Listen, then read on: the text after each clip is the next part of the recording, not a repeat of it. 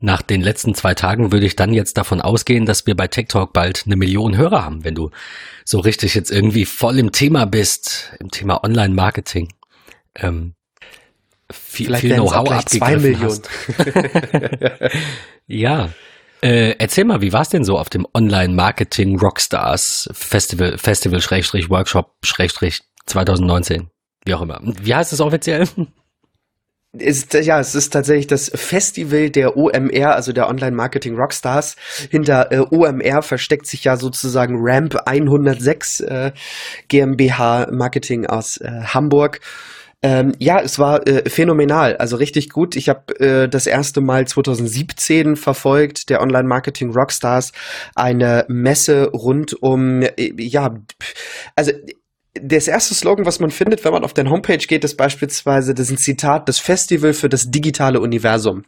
Ähm, und das ist es eigentlich, weil das digitale Universum einfach riesig ist. Und äh, es findet in den Messerhallen Hamburgs statt. Ähm, ich habe es das erste Mal 2017 verfolgt, weil unter anderem äh, Speaker vor Ort waren wie äh, Casey Neistat, ähm, den ich sehr, sehr feiere für, für seine Videos und generell für alles das, was er irgendwie tut, weil es Hand und Fuß hat. Ähm, und für mich war das bodenständiger Typ. Also ich schaue die. Videos tatsächlich gerne. Ich dachte am Anfang, oh, bitte nicht wieder sowas, so eine abgehobene Kacke. Aber null. Also wirklich gar nicht. Irgendwie letztens hat er erzählt, dass er irgendwie hat ein, Bild gepostet davon, wie er früher mal gelebt hat, so irgendwie ramschig und so und sagt, ja, jetzt habe ich zwar Kohle, aber ähm, die, die Probleme, über die wir so reden quasi, ne, wenn wir sagen, ah, wir haben alle keine Kohle, die sind irgendwie auf einem anderen Niveau. Ich, ich bringe es nicht mehr genau zusammen, aber er sagt halt irgendwie, das sind so die, die plakativen Geldsorgen, die man so hat. Und dann gibt's da aber noch andere, die halt irgendwie Existenzängste ähm, auslösen und, und Menschen tatsächlich bedrohen in ihrer Existenz. Fand ich sehr, sehr, sehr bodenständig und sehr, sehr sympathisch. Sehr toller, sympathischer Kanal. Verlinken wir wie viele in der gesamten Branche, muss ich ganz ehrlich finden. Ähm, von daher, ich habe es, wie gesagt, schon länger verfolgt und ähm, für mich war immer das Ziel, äh, hinzufahren. Es passte vom Zeitraum äh, immer, das ist immer so Februar, März eines Jahres. Äh, ja, außer 2019. Ähm, da haben sie nämlich gesagt, aufgrund ja verschiedener ähm, Umbaumaßnahmen im Bereich der Messehallen in Hamburg, dass sie es ein bisschen weiter nach hinten verschieben müssen. Ähm, es, das Ziel ist aber laut äh, Philipp Westermeier, der Kopf von OMR, ähm, dass das Festival eigentlich immer im ersten Halbjahr des Jahres stattfinden soll.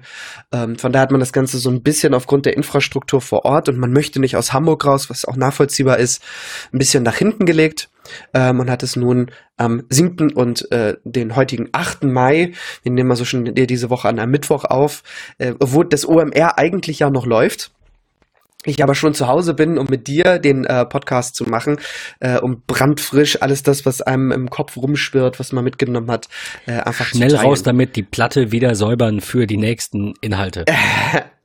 ja, also das, das ist ein echt geniales Festival. Das Einzige, was man sagen muss, das ist so vorweg. Schade, denn es ist genau das gleiche der, der gleiche Zeitraum wie die Republika in diesem Jahr äh, in Berlin. Äh, von der überschneidet sich das Ganze so ein bisschen, was aber trotzdem eigentlich äh, ja nicht für Abriss sorgt. Ähm, ganz kurz noch zum OMR, bevor ich eigentlich von Anfang an erzählen möchte. Ähm, das OMR gab es, glaube ich, das erste Mal in 2011, also auch seitdem Philipp Westermeier bei OMR ähm, dann, dann tätig ist, damals mit 200 Besuchern. Mittlerweile sind wir äh, auf dem OMR-Festival und das, das ist echt krass krass mit in diesem Jahr vermutlich äh, über 50.000 Besuchern.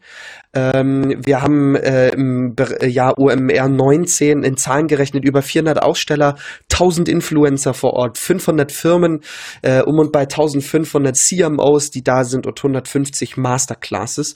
Also das Ding ist echt riesig geworden. In diesem Jahr auch aufgrund der Umbaumaßnahmen der Hamburger Messe. Nicht in den A-Hallen, sondern in den B-Hallen, also wirklich im Süd- und Ostbereich. Ähm, davon, was aber überhaupt dem Festival keinen Abbruch getan hat oder sonstiges, sind geile Locations. Generell generell super wenig Wege eigentlich. Man stolpert von Halle zu Halle und hat dazwischen dann auch mal ganz viele tolle kleine Dinge, wo ich aber auch gleich nochmal von, von äh, ja, erzählen möchte. Äh, OMR, warum, wieso, weshalb, wie, wie kam ich da eigentlich drauf? Ähm, Marketing fand ich schon immer spannend äh, und habe gedacht, ich äh, guck mir das mal an. Dann haben sie das auch immer ins Netz gestreamt. Ähm, also für diejenigen, die sagen, ich will ein bisschen mehr zum Thema OMR wissen, schaut auf jeden Fall auf den YouTube-Channel, den wir euch in den Shownotes mit verlinken werden von OMR, ähm, dass ihr dort schauen könnt. Ähm, wo eigentlich, also was dort eigentlich gelaufen ist. Äh, es gab in diesem Jahr, äh, jetzt müsste ich lügen, ich glaube, vier Bühnen.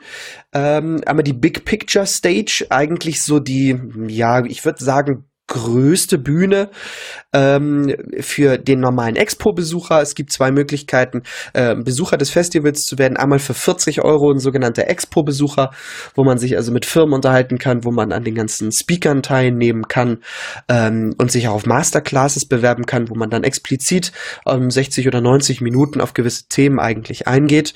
Ähm, und dann gibt es ein Wie viele dieser Masterclasses hast du jetzt gesehen in den anderthalb Tagen, die du da warst?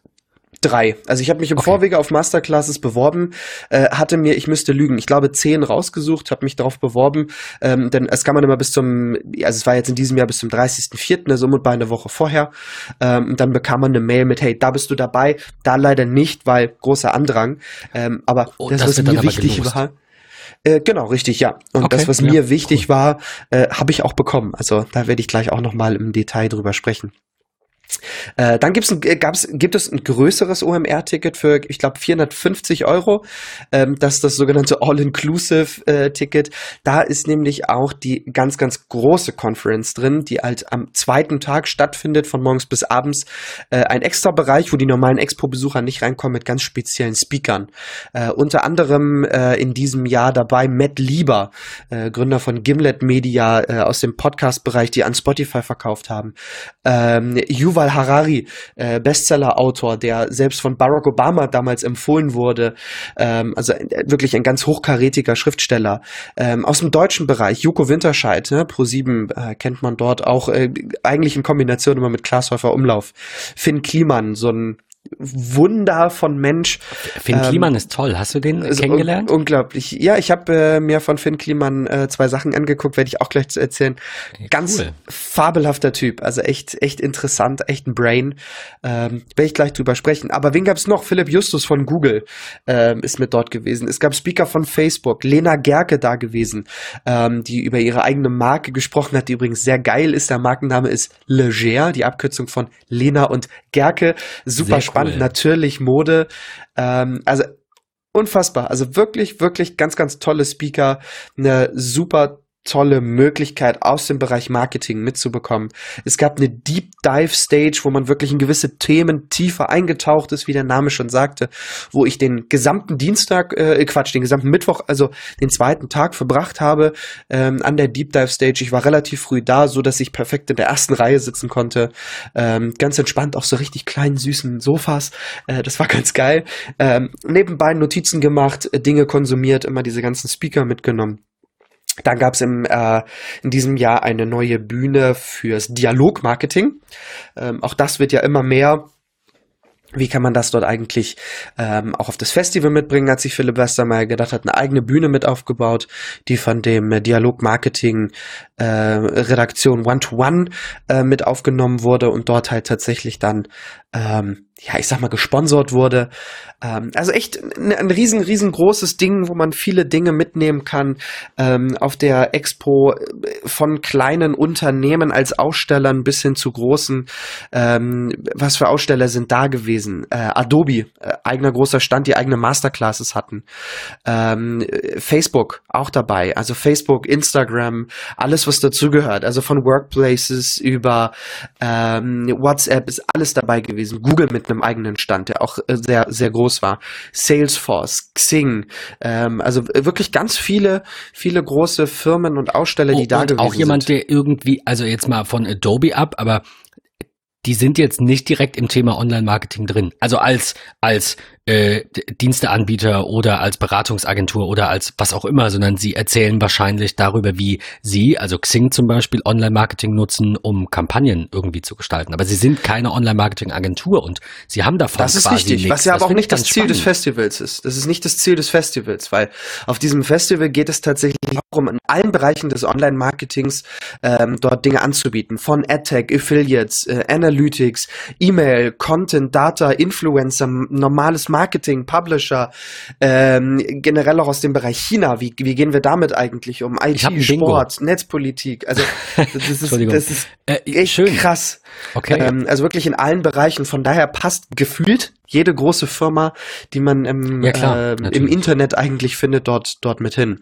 Ähm, aber vollkommen richtig, ne, zu hinterfragen, warum, wieso, Aber weshalb nein, waren die also eigentlich ich wollte nur sagen, ich finde das spannend, dass da eben namhafte Firmen hingehen und nicht jetzt irgendwie kleine Klitschen, die äh, in verschiedenen ähm, verschiedenen Themen im, im Online oder im Marketing generell irgendwie äh, ähm, vertreten sind und damit vielleicht ihr Geld verdienen, sondern dass da namhafte Firmen sind, die per se für die Marketing kein Produkt ist, sondern die eher aus dem Nähkästchen plaudern und sagen, hier, so funktioniert Marketing für uns und das finden wir cool.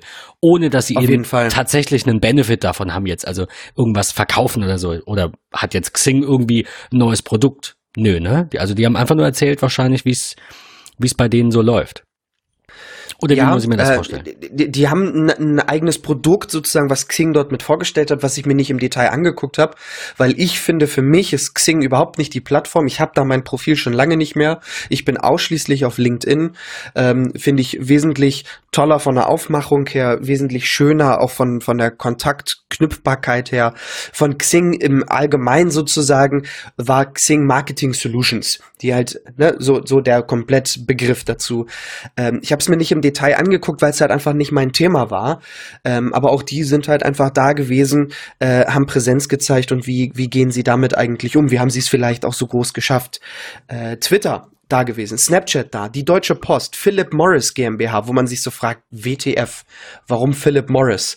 Äh, und jetzt die Frage an dich, fällt dir ein, warum, wieso, weshalb Philip Morris da gewesen sein könnte? Nicht explizit, nicht direkt. Okay, dann äh, will ich ganz kurz erzählen, was das OMR-Festival ist. Es ist nämlich das erste Festival weltweit, wo auf der gesamten Ausstellung geraucht werden darf. Und zwar nur mit ICOS und nicht mit einer normalen Zigarette. Weil Ach. ICOS das neue große Produkt der Philip Morris GmbH. Richtig. Ähm, wer, Ich hatte, IQOS ich, ich wollte gerade eigentlich den, den Witz bringen und wollte sagen, naja, keine Ahnung, um kostenlose Kippenpäckchen verteilen zu können. Aber ich dachte mir, das, das wird's nicht sein. Und dann ist es das quasi doch nur halt ohne. Äh, Genau, also. ICOS hat das große Produkt sozusagen der Philip Morris GmbH, die ist auch, wenn ich das richtig verstanden habe, ich hatte mich mal mit einem ähm, mit einem Mitarbeiter unterhalten vor drei vier Wochen, ähm, der zu mir sagte, ja, uns gibt es hier in Hamburg seit irgendwie keine Ahnung anderthalb Jahren oder zwei Jahren schon, äh, die in der Mönckebergstraße, also in der Shoppingstraße Hamburgs, äh, ein Geschäft haben, was vom Design her angelehnt ist an so ein bisschen Apple Stores 2.0, ja, so ein bisschen dieses Holzdesign, das hellere und alles, alles äh, mit drin. Ähm, warum, wieso bin ich auf ICOS eigentlich gekommen? Meine Vorabakkreditierung ähm, an dieser Stelle vielen Dank an OMR, die äh, mir die Möglichkeit gegeben haben, dieses Festival kostenfrei zu besuchen. In diesem Sinne Hashtag Werbung. ähm, Dort lief meine Vorabakkreditierung und wir haben eine Partnerschaft in Anführungsstrichen ausgearbeitet.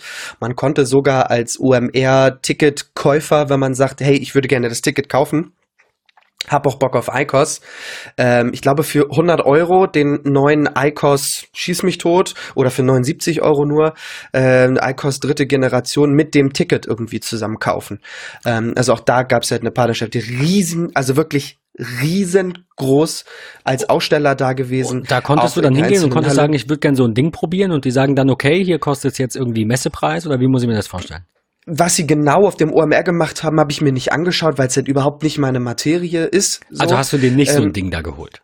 Nein, nein, auf Okay, gar keinen Fall. sein können. Ähm, ich bin aber halt da gewesen ähm, zur Akkreditierung ähm, und hatte mich mit denen kurz unterhalten und die sagen halt, ja, ja, wir wollen halt auch irgendwie wachsen und wachsen und wachsen. Ist halt auch Marketing, was sie tun in dem Fall und äh, ziemlich gutes Marketing. Ähm, und das ist so, du konntest überall, auch als Werbung lief das dann, Rauchen verboten.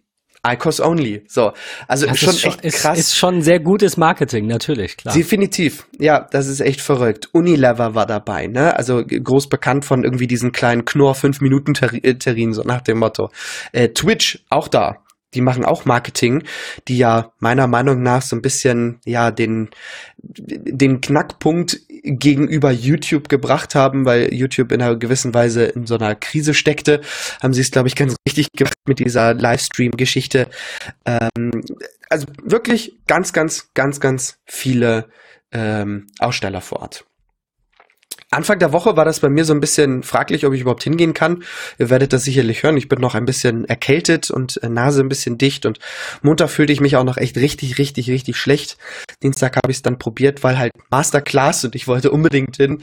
Äh, aus folgendem Grund ähm, bin ein riesengroßer Paul Ripke-Fan, äh, ein ganz toller Fotograf aus Hamburg, ähm, der vor ja fast drei Jahren äh, in die USA ausgewandert ist, äh, Newport Beach und ähm, für die deutsche Nationalmannschaft äh, geshootet hat, das Buch One Night in Rio rausgebracht hat, als wir Weltmeister wurden in Brasilien.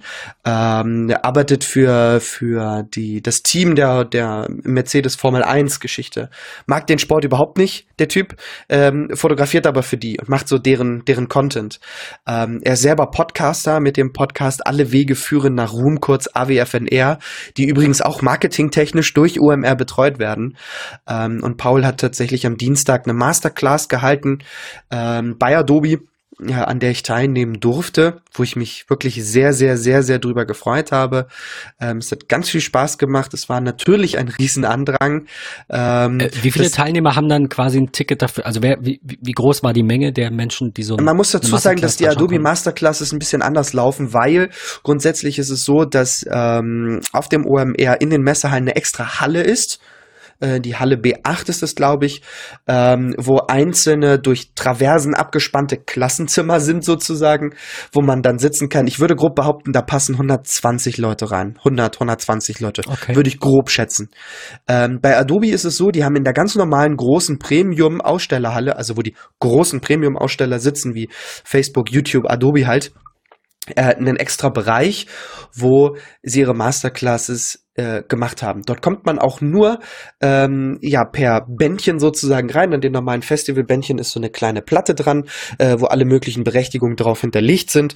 Ähm, dann fing die Masterclass an. Man konnte dann dort reingehen und fertig. Da allerdings aufgrund der Größe noch ein bisschen Platz war für nicht in Anführungsstrichen ja vorbestätigte Masterclass-Teilnehmer, konnte man sich dort noch mit anstellen. Und es kam halt noch ein paar mehr mit rein. Ähm, ich würde auch sagen, da gehen so 150 oder so, haben da bestimmt gesessen. Ja. Wahnsinn.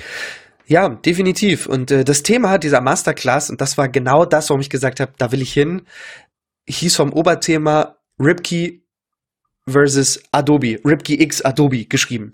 Ähm, fand ich irgendwie verrückt. Nur als ich den Namen Ripkey gelesen habe und wer von euch draußen tatsächlich mal Paul Ripke verfolgt hat, sich angeguckt hat, der wird feststellen, dass es ein sogenanntes Daily Ripkey gibt. Äh, seit, ich glaube, über 190 Tagen ist es so, dass Paul tagtäglich über Instagram TV ähm, ja, sein Daily Life irgendwas aus seinem Leben zusammenschustert äh, und dort postet. Das heißt, man kann heute äh, den gestrigen Tag ansehen. Er hat heute äh, am, am zweiten OMR-Tag gesagt, er hat es gestern nicht geschafft. Er war den ganzen Tag im OMR-Bereich. Das ist der erste Tag, wo er sein Daily Ripkey sozusagen gebrochen hat. Ähm, er hat selbst gesagt, es wäre wahrscheinlich geiler gewesen, das Weekly Ripkey zu nennen. Wäre für ihn auch einfacher. Aber er investiert da mittlerweile so 30, 35 Minuten täglich, um zwischen drei bis sechs Minuten Content zu kreieren. Äh, und warum, wieso, weshalb Adobe? Das Ganze wird mit Premiere Rush auf äh, iOS, er macht das auf äh, iPhone, nimmt das auf, bearbeitet das unter dem iPad, exportiert es und postet es dann über das iPhone sozusagen auf Instagram. Also er macht alles unter iOS mit der wunderbaren Software von äh, Adobe, die echt gut ist tatsächlich. Ähm, er hat sich das, er hat sich ein kleines Template gebaut, also sprich ein klein, also ne, ein, ein, Logo sozusagen, was er dort reinpackt. Er hat seinen Opener als Intro, ähm, was er mit reinpackt und kreiert dann wirklich eigentlich nur noch diesen Videopart, schneidet das ein kleines bisschen und fertig. Und da gab es für mich die erste große Erkenntnis und da erzähle ich euch jetzt einen kleinen Inhalt dieser Masterclass. Ähm, wenn man sich das anschaut, äh, also wirklich absolute Empfehlung, IGTV mal nach Paul Ripke suchen, äh, dann werdet ihr das finden. Das startet immer mit dem Homescreen seines iPhones wie er auf die Kamera drückt und dann ist sozusagen die Kamera-App des iPhones da ähm, und er erzählt dann einfach. Ähm, fragen viele sich, ja, wie hat denn der das gemacht? Ja, einfache Möglichkeit, seit iOS 12 gibt's ja die Bildschirmaufnahmemöglichkeit. So, gut, okay, kann man machen. Haben auch bis dato alle geglaubt, dass er das so macht. Aber Leute, ich kann euch versprechen, er tut es nicht genau so sondern er macht es mit einer Drittanbieter-App aus folgendem Grund, und das ist ihm nämlich durch äh, das äh, Produzieren des Contents aufgefallen. Die Bildschirmaufnahme unter Apples iOS nimmt Video in 59 FPS auf ist ja bis dahin gar nicht schlecht. Problematisch ist nur, dass der Ton in 60 FPS aufgenommen wird. Sprich, man hat einfach bei drei bis sechs Minuten äh, eine gewisse Verzögerung drin, ähm, so dass umso länger das Video ist, die, so größer die Verzögerung ist. Ähm, das ist ihm dann irgendwie nach einer Woche oder so aufgefallen und hat äh, dann ja sich eine App gesucht, die nimmt in 30 FPS auf äh, sowohl Bild als auch Ton, reicht vollkommen aus. Äh, er packt es nur noch in Rush rein, ähm, exportiert das Ganze und fertig ist es. Hat auch live vor Ort ähm, und da hat er gesagt, das, das ist ihm ganz wichtig. Er trennt sein privates Telefon von seinem ich sag mal, Daily Ripkey Phone. Er hat also tatsächlich ein extra iPhone, ähm, weil es ja im 9 zu 16 Format sein muss für IGTV. Ähm, ja, und hat dann dort alles drüber kreiert, hat kurz gezeigt, wie er das macht. Das Wichtigste ist Ton. Ohne Ton wird's scheiße, da gucken die Leute nicht hin, weil es anstrengend ist. Die Umgebung, also der Ton muss perfekt sein. Von daher hat er so ein Shure Ansteckmikrofon per Lightning, hat so ein, kleinen, so ein kleines Stativ sozusagen, wo es drin ist, kann das festhalten. Ähm, dadurch hat er halt einfach nicht diese Bewegung, wenn er geht, in einzelnen Schritten sozusagen diese kleine Vibration drin. Ähm, ja, dann nimmt er das Ganze drauf. Er droppt das auf sein iPad, bearbeitet es da. Er sagt, das ist die beste Bearbeitungsmaschine ever. Das neue iPad Pro mit dem Apple Pencil zweite Generation. Er mag es ganz präzise mit dem Stift zu arbeiten. Es geht dort rein, exportieren, hochladen, fertig, Feierabend. Also eigentlich echt eine ganz, ganz easy Sache. Es war spannend zu sehen, wie er das macht. Ähm, das Ganze ging eine Dreiviertelstunde. Er hat sich äh, unterhalten mit Sven Dölle, also wer im Bereich Social Media, Instagram, Facebook, YouTube ähm, viele Dinge von Adobe sieht, ob das auch die Adobe Nights sind, äh, wird eigentlich immer Sven Dölle äh, finden, der so das Gesicht in Anführungsstrichen von äh, YouTube Adobe ist. Ähm, der hat das Ganze als Interviewpartner sozusagen mit Paul gemacht und das war, war phänomenal. Und ich muss sagen, dass der gestrige Tag von den Emotionen her überragend war. Also echt überragend. Man kam dort an in diesen Messerhallen. Man musste erstmal gucken, wo geht's eigentlich wie hin. Äh, tausende von Leuten. Man hat die Masterclasses. Man muss sich orientieren. Man nimmt ganz viele Dinge auf und kommt eigentlich abends nach Hause und will weder reden noch irgendwas hören, sondern einfach nur noch duschen und zu Bett. Ähm, so, dass ich ganz ehrlich sagen muss, der heutige Tag war wesentlich angenehmer. Ich wusste, wo ich hingehe. Ich hatte den Timetable über die App so ein bisschen im Kopf und äh, ja, also es war ganz, ganz spannend. Äh, ich erzähle euch gleich nochmal, was, was noch so dran kam. Ich muss nur eben schnell mal einen kleinen äh, Schluck Tee trinken, Ben. Also äh, erzähl du mal. Ähm, also ich bin gerade so ein bisschen schockiert, schrägstrich fasziniert davon, dass es Apple nicht schafft, ähm, Video und Ton synchron aufzunehmen in der, in der Bildschirmaufnahmefunktion. Aber ähm, äh, ja, gut. Ich meine, also Bugs gibt's überall. Ähm, Finde ich jetzt nur irgendwie, also weiß ich nicht, das muss ja jemandem auffallen. Das ist ja was, das man durchaus häufiger mal verwendet. Also jetzt nicht ich persönlich oder du vielleicht, aber das ist jetzt nicht so, dass man irgendwie sagt, das ist, keine Ahnung, die Taschenlampe auf der Apple Watch, die wahrscheinlich kein Mensch verwendet, außer einmal im Jahr, irgendwie, wenn du das iPhone drinnen vergessen hast und musst gucken, wo ist jetzt das Schlüsselloch. Keine Ahnung, irgendwie so. Ähm, das, das wundert mich so ein bisschen. Aber ähm, kannst du kannst du noch so ein bisschen erklären, wie genau er, also du hast gesagt, er hat dann einfach eine andere App genommen, die den Bildschirminhalt aufzeichnet. Habe ich richtig verstanden? Richtig, ja genau. Okay und okay gut und dann hat er einfach eben das, ähm, er schneidet dann das quasi in Rush, äh, setzt er dann diese Bildschirmaufnahme zwischen Intro und Outro und das war's. Mehr mehr macht er nicht. Also was heißt mehr? Klar. Es gibt effektiv ja kein Intro und kein Outro. Äh, also es ist im Grunde einfach so, es ist wirklich nur eine Bildschirmaufnahme. Das heißt, er geht einfach ins Kontrollzentrum, startet die Bildschirmaufnahme. Äh, wichtig ist, übrigens wissen auch nicht viele, wenn man mal in die Mitteilungszentrale reingeht, man kann 3D-Touch auf die Bildschirmaufnahme machen und kann dort einschalten, ob Mikrofon aufgenommen werden soll oder nicht. Ähm, also es funktioniert ah, rein theoretisch auch, wenn man in seinem Büro sitzt und sagt, oh, jetzt hat Mutti mir schon wieder irgendwas geschrieben, sie kriegt es nicht hin. Alles klar, Bildschirmaufnahme machen, drei, also 3D-Touch drauf, Mikro ein. So kann ich, während ich das aufnehme und sie effektiv nur sehen würde, was sich hier gerade wie bewegt, kann ich auch noch reden. Ähm, und ja, er hat dann halt auch gesagt, welche App das ist. Ich glaube, Record Capture hieß sie. Äh, ich verlinke sie unten nochmal mit drin. Ähm, die packe ich mit in die Shownotes rein. Record Capture. Ähm, und dann macht er es einfach so. Also er klickt halt drauf, er ist auf dem, auf dem Sperrbildschirm, Kontrollzentrum, startet Mikrofon ein, hat ja vorher per Lightning äh, alles angeschlossen. Ähm, und ja, dann geht's los. Dann klickt er auf die Kamera, ähm, ist standardmäßig ja dann tatsächlich auf der rückwärtigen Kamera, so dass er vielleicht sich ganz kurz beim Gehen foto äh, filmt oder wie auch immer, äh, switcht dann halt um auf sich und erzählt dann halt mit Ripke, Ripke, Ripke, Ripke, hey, ich bin's wieder und bla, bla, erzählt, was gerade so in seinem Leben passiert. Dann ist das Ding irgendwann fertig, Bildschirmaufnahme wird gestoppt. Das heißt, er packt's dann in Rush rein, nimmt vorne so ein kleines bisschen was weg, also das mit Kontrollzentrum geht wieder weg und der Countdown läuft, schneidet am Ende dieses mit, ich tippe oben auf Stoppen und auf Stoppen, so dass es in Bildschirmfotos, äh, in, in Fotos gespeichert wird. Hat also minimale Cuts sozusagen. Äh, wenn er zwischendurch mal irgendwie was hatte, weil es hat an der Tür geklingelt, ein Hund hat gebellt, Kind hat geschrien, keine Ahnung was, wird vielleicht auch noch so ein kleiner Block rausgeschnitten, aber das ist eigentlich eher weniger so. Ähm, das Einzige an Intro, was er sozusagen hat, ist so ein bisschen Beat, so ein bisschen Musik äh, am Anfang, wenn er vom Sperrbildschirm auf ähm, die Kameraverknüpfung äh, klickt. Das ist eigentlich ein ganz, ganz wichtiger Faktor.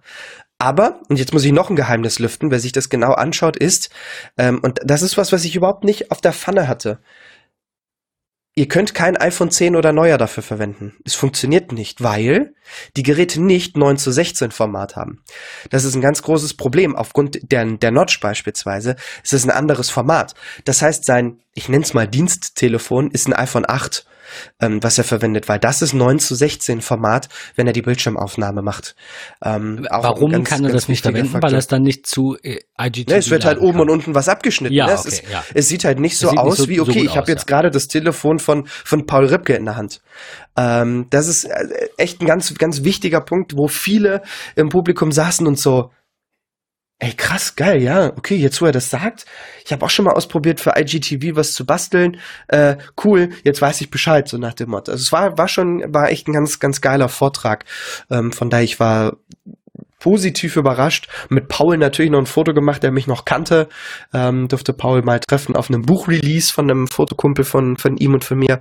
Ähm, bei ihm damals im Studio, als er noch in Deutschland lebte. Ähm, ein anderer Fotokollege von mir, der liebe Ben, ähm, mit dem habe ich auch mal Kontakt zu Paul gehabt. Dann war ich mal in einem Kino, wo er sein One Night in Rio vorgestellt hat. Da war er so auf kleiner Deutschland-Tour.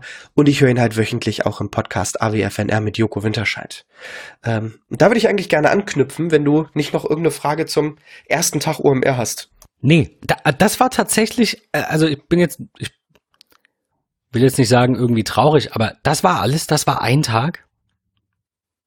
Äh, entschuldige, Patrick trinkt ja, gerade Tee, ich sehe es, es, tut mir wirklich, es tut mir wirklich Nein, leid, dass es in dieser stimme, Folge so ein kleines schon. bisschen äh, chaotischer ähm, wird. Der, wann ähm, fing das an? Wann warst du da? Wie viel Uhr? Äh, ich war um neun da, ähm, aber dann ist halt so dieses, okay, erstmal rumlaufen, wo ist eigentlich wie und was und wo, ne, ein bisschen zurechtfinden, wo müssen wir eigentlich hin. In gewisser Weise ist ja auch eine kleine Aufregung damit, oh, man ist ja bei den Masterclasses, wo muss man denn nachher noch hin? Ähm, und dann war die Masterclass mit Paul beispielsweise schon um ich müsste jetzt in meinen Mail reinspringen. Äh, ich mache das parallel mal. Ähm, ich glaube um 11.30 Uhr bis 12.15 Uhr. Ja, genau, richtig. 11.30 Uhr bis 12.15 Uhr. Das heißt, wir hatten dann irgendwie so knapp zwei Stunden, um uns dort zu orientieren. War noch ganz kurz an, äh, der, an der Dialog-Marketing-Stage, weil dort jemand aus dem Marketingbereich von Moja gesprochen hat. Also wer Moja nicht kennt, ein Ridesharing-Dienst aus dem VW-Konzern, ähm, so ein bisschen fancy-mäßige VW-Busse, ähm, die man einfach buchen kann über die App äh, und sagt, hey, ich möchte von da nach dort äh, im Geschäftsgebiet Hamburg, wo es das aktuell gibt. Ich glaube auch ganz frisch in Hannover. Hm, ich glaube ähm, auch. Aber ich hatte irgendwas gelesen, dass ich glaube, das war in Hamburg, denen verboten wurde, mit so viel Autos rumzufahren. Irgendwie genau, richtig. Die haben also da so ein kleines wurde Problemchen die so ein bisschen eingeschränkt. Die wurde ein bisschen eingeschränkt, das ist richtig, genau. Äh, hat aber kein Wort drüber verloren, sondern einfach nur so ein bisschen wie, wie halt, ne, wie, wie Werbung sozusagen gemacht wird äh, im Bereich Dialogmarketing. Ähm, also auch spannender Vortrag, die gehen meistens 20 Minuten, diese Vorträge, sind also recht knackig. Ähm, man nimmt aber doch wirklich viele Dinge mit, lernt auch nochmal das Unternehmen aus einer anderen Sicht irgendwie kennen. Ähm, dann ist man weiter gestiefelt, wir haben uns die Hallen angeguckt. Ähm, was ich ganz toll finde an diesem Event sind diese ganzen, ich nenne es mal Side-Events, also alle die, die wirklich parallel stattfinden, von ähm, Leute, die zu ultralauter Musik auf dem, auf dem äh, Zwischenhaltplatz ähm, irgendwie eine Hip-Hop-Choreografie aufführen. Oder Melita mit einem ganz großen Stand, ähm, wo ich gleich auch noch was zu berichten habe, was wunderschön geworden ist. Ähm, also wirklich Melita, du kannst da deinen Kaffee kaufen. Ähm, von Latte Macchiato über hast du nicht gesehen. Also echt alles dabei. Ähm, vielen anderen kleinen, leckeren ähm, gastronomischen äh, Leckermäulchen, wo man sich was zu holen, Essen zu holen kann. Also echt Das heißt Sache. aber, nach der Masterclass war der Tag nicht vorbei. Das klang nämlich gerade so, deswegen war ich so ein bisschen Nein. schockiert. Sondern nach dem Tag gab es einfach ich will jetzt nicht sagen nichts Erwähnenswertes mehr, aber so viele Kleinigkeiten, dass du dich jetzt in Details verlieren würdest und die Folge dann irgendwie fünf Stunden geht. Aber ihr habt dann schon nach halb eins doch noch den Tag da verbracht bis abends. Ja, selbstverständlich. Also okay, ich glaube, ich sorry. war um. Deswegen war ich so ein bisschen äh, verwundert okay. irgendwie. Nein. Ich, ich dachte so, im, ja, wir sind da, zwei Stunden so gucken, hallo Paul, tschüss Paul, ich gehe nach Hause. Ja, nee, nein, nein, auf gar keinen Fall. Also es waren halt wirklich massivst viele Eindrücke. Ähm, was ich mir noch angeguckt habe, also ich sage jetzt mal grob zwischen 12.30 Uhr und 16 Uhr, so die, die Hauptkernzeit, wo ich da noch mit rumgeflitzt bin, ähm, war äh, jetzt muss ich kurz überlegen, Chatbots. Äh, wie, wie Chatbots äh, äh, ja, eingesetzt werden können. Äh, ich mach's ganz kurz, ich will euch da echt nicht zu lange aufhalten, aber die Firma Dräger, die kennen viele aus dem medizinischen Bereich. Ähm, ich kenne sie durch mein Ehrenamt in der Feuerwehr, weil sie viel im Bereich Pressluftatmen, also Atemschutz für Feuerwehren machen. Äh, ist ein Lübecker Unternehmen, also aus Schleswig-Holstein. Ähm, und dort hat äh, eine Dame aus dem Marketingbereich von Dräger eigentlich mal erzählt, wie sie mit einer anderen Firma einen Chatbot implementiert haben, um die Kommunikation zum Kunden hin zu optimieren, weil es war so, Kunden haben gesagt, hey, ich habe eine Frage zu dem und dem Produkt.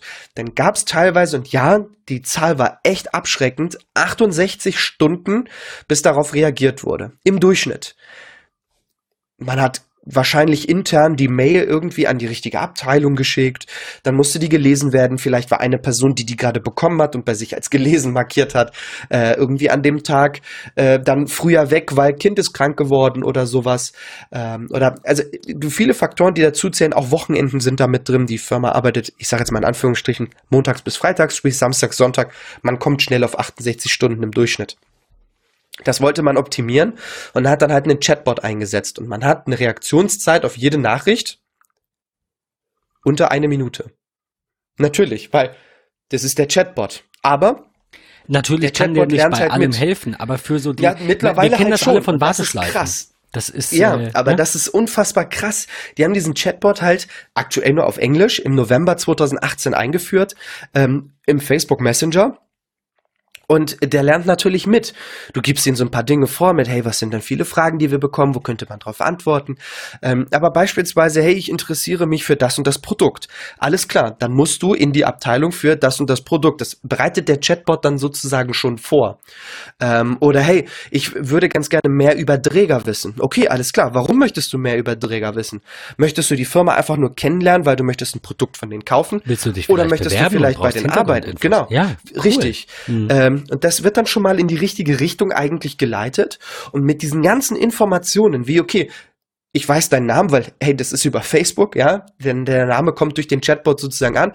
Bitte verrat mir noch eine Mailadresse, damit ich halt dem richtigen Berater, in Anführungsstrichen, sagen kann, wer du bist.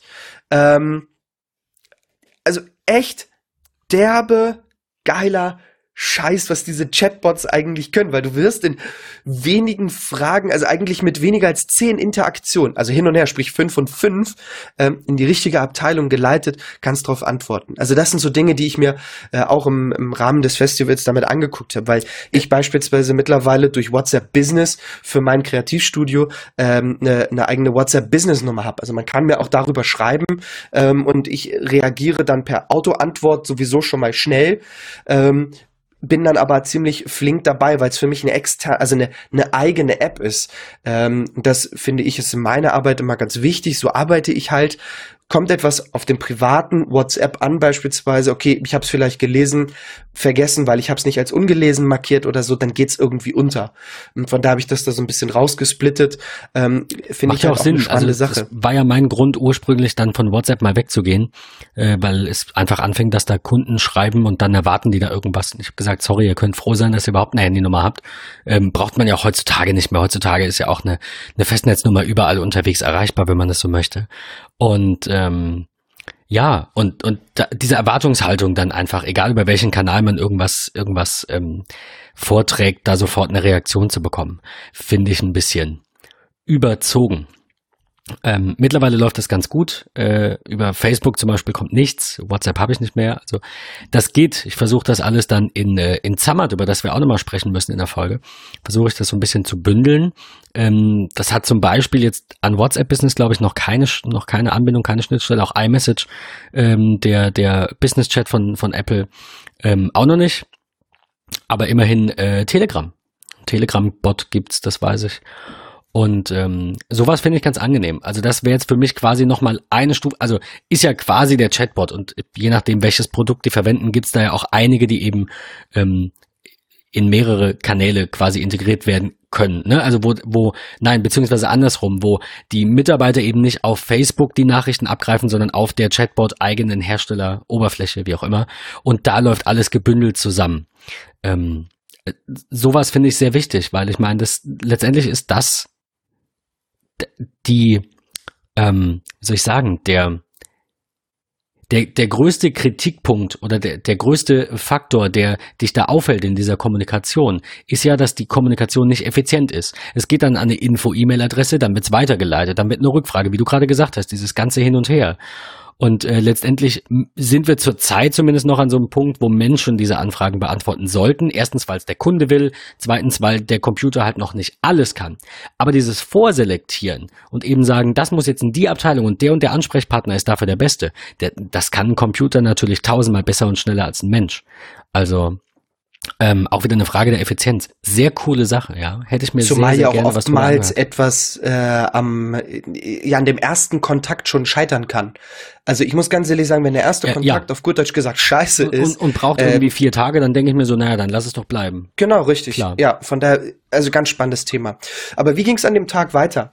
Äh, ich will es kurz machen, weil ich ganz viel konsumiert habe von Leuten, die ich kenne. Joko Winterscheid, Paul Ripke und Finn Kliman. Ähm, also das sind so die drei, die ich mir an dem ersten Tag so richtig krass gegeben habe. Denn Joko und Finn sind dann nochmal gemeinsam auf die Bühne gekommen ähm, und haben so ein bisschen eigentlich über die Content Creator äh, des 21. Jahrhunderts äh, so ein bisschen gesprochen. Und Joko hat eigentlich so gut wie gar nichts von sich erzählt, weil es ganz viel eigentlich um Finn Kliman ging. Finn ist, glaube ich, 29, kommt aus Zeven, äh, aus, aus Niedersachsen, also auch ein norddeutscher Jung ähm, und macht alles. Ist irgendwie fast gar nicht bekannt im Bereich Herrlich Media, seine eigene Media-Agentur. Er ist eigentlich Webdesigner, ähm, Entwickler, alles, was irgendwie so mit Coding zu tun hat, ist auch alles irgendwie so sein Steckenpferd. Da hat er seine Mitarbeiter. Er hat das Klimansland gegründet. Ähm, also wirklich eine Location, wo Creator hinkommen können und irgendwie was bauen können. So eine Art Erlebnisbauernhof. Ähm, er war jetzt gerade vor kurzem, ich glaube vor knapp zwei Wochen in Syrien und hat in Syrien den Spielplatz für Kinder gebaut. Ähm, er hat Musik produziert, er hat ein eigenes Album rausgebracht. Viele würden jetzt sagen, und das ist auch was, was Joko gesagt hat, ein kleines Zitat von Joko, äh, krass, wie, wie, wie, wie hast du das gemacht? Andere Leute brauchen irgendwie ein Label dafür. Du sagst einfach, okay, ich produziere den Scheiß, äh, also die Musik. Du, du presst den Kack auch selbst auf CD und verkaufst den Scheiß dann auch noch selbst. Äh, andere Leute, oder wenn ich jetzt sagen würde, hey, ich hab Bock auf Musik, rufe ich bei Universal an und sag, hey, ich hab Bock auf ein Album. Wollt ihr das mit mir machen? Und die denken so, bist du bescheuert? Äh, also echt total krass, der macht alles irgendwie selber. Äh, Wo, wobei man Jahr sagen muss, ähm, also ja, verstehe ich. Ich habe das auch so ein bisschen verfolgt, auch dass er gesagt hat, er presst das einmal einmal und nie wieder. Also ich bin da schon ein bisschen im Thema. Aber das wundert mich jetzt nicht so sehr. Jeder, der eine gewisse Reichweite hat, kann das genauso machen. Also ich finde das toll, dass er das so macht. Es tut aber keiner. Aber das es tut keiner. Und das ist das Wichtigste. Das stimmt. Das stimmt. Er macht einfach. Er ist einfach ein Macher.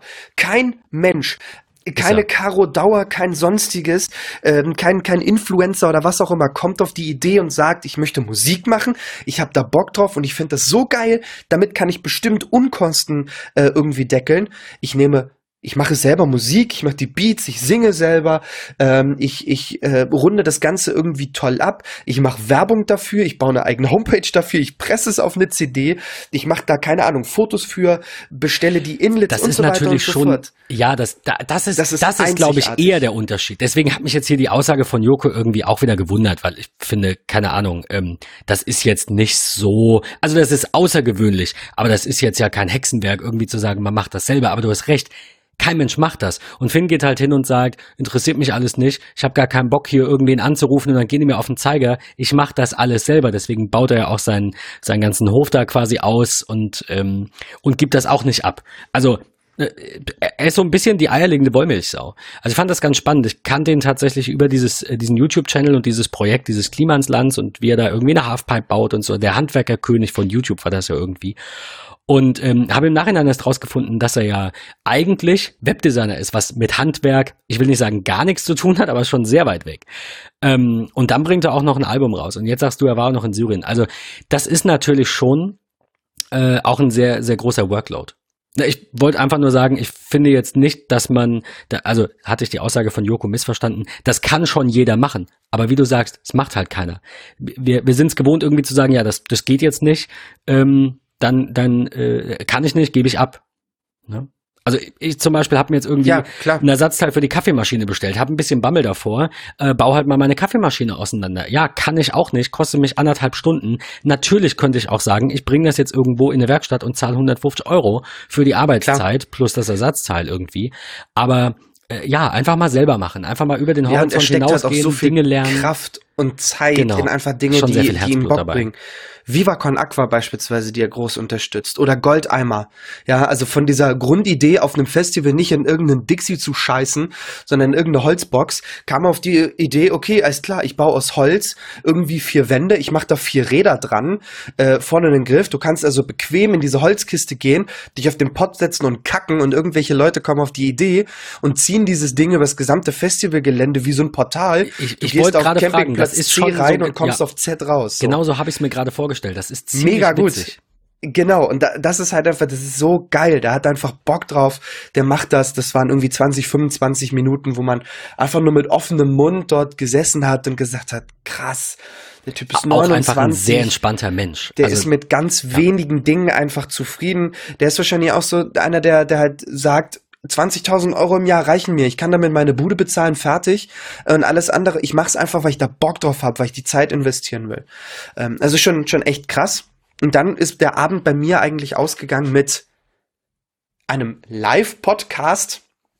AWFNR mit Paul Ripke und Joko Winterscheid, die es natürlich nicht live aufgenommen haben und ihren im Feed veröffentlichen werden, weil das nicht deren Grundkonzept ist, die aber einfach live über random Scheiß gesprochen haben wie sie es immer tun. Es war brechend voll. Ich saß in der ersten Reihe. Ich konnte es genießen. Es hat Spaß gemacht. Ähm, es war, also es war wirklich ein herrlicher Tag. Ich habe das mitbekommen, was ich mitnehmen wollte. Ähm, ja, also wirklich ein echt genialer Tag und äh, ich würde sagen, wir machen bei Tag zwei weiter. Ja, denn es gibt also brandaktuelles. Wir, wir sind halt jetzt auch irgendwie schon bei 40 Minuten. Ich habe ein bisschen Angst. Aber Ach, ähm, alles gut. ich, hab, Nein, ich musste ja jetzt nochmal nachhaken, weil ich irgendwie dachte, wie, das war Tag eins Und jetzt kam ja. eigentlich, muss ich ganz ehrlich sagen, ich, ich bin ja jetzt nicht so äh, nicht ganz so fotobegeistert und Paul Ripke war mir natürlich ein Begriff, weil wir schon mal drüber gesprochen hatten, aber ähm, ich fand jetzt tatsächlich den zweiten Teil deines ersten Tages dann für mich persönlich doch ein bisschen spannender. Chatbots, Klar, Finn Kliman, ich habe wahrscheinlich Podcast, auch von diesem gesamten Festival an sich, also so aus diesem gesamten Marketingbereich und alles, habe ich vielleicht fünf Prozent aufgenommen. Aber das ist halt genau Klar, das, was mich interessiert natürlich, hat. Natürlich, ja. Und äh, es war, war einfach genial. Aber ich möchte brandaktuell weitermachen, denn vor vier Minuten bimmelte mein E-Mail-Posteingang mit der offiziellen Pressemitteilung zum OMR-Festival 2019. Und natürlich haben sie ihren Rekord gebrochen mit nämlich 52 50.000 Besucher. Also 12.000 Menschen mehr als im vergangenen Jahr. Äh, es gab Musikacts äh, an beiden Festivaltagen von Materia, Scooter, Casper, Dendemann, äh, Trettmann und natürlich auch in jedem Jahr dabei das Hamburger Original Olli P., der äh, am ersten Abend äh, die, die Party echt abgerissen hat. Ein supergeiler DJ, der echt gute, gute DJ-Musik macht, also echt geiler Musikact ist über seine Musik lässt sich streiten. Ja, gib mir mein Herz so. Gut, lassen wir es. Äh, aber äh, ich glaube, bei, bei Scooter ist es das Gleiche. Aber ich meine, da, das ist ein Marketingfestival und kein Musikfestival der besten Bands. So, das ist so, wie wenn du irgendwie Weiß ich nicht. Nee, finde ich jetzt, nee. Entweder es wird doof, ich lasse es. So. Aber du, du weißt, Klar. was ich sagen will. Ähm, das sind auch Acts, die sich gut vermarkten, obwohl sie, oder gut vermarktet haben, obwohl sie vielleicht gar nicht so toll sind.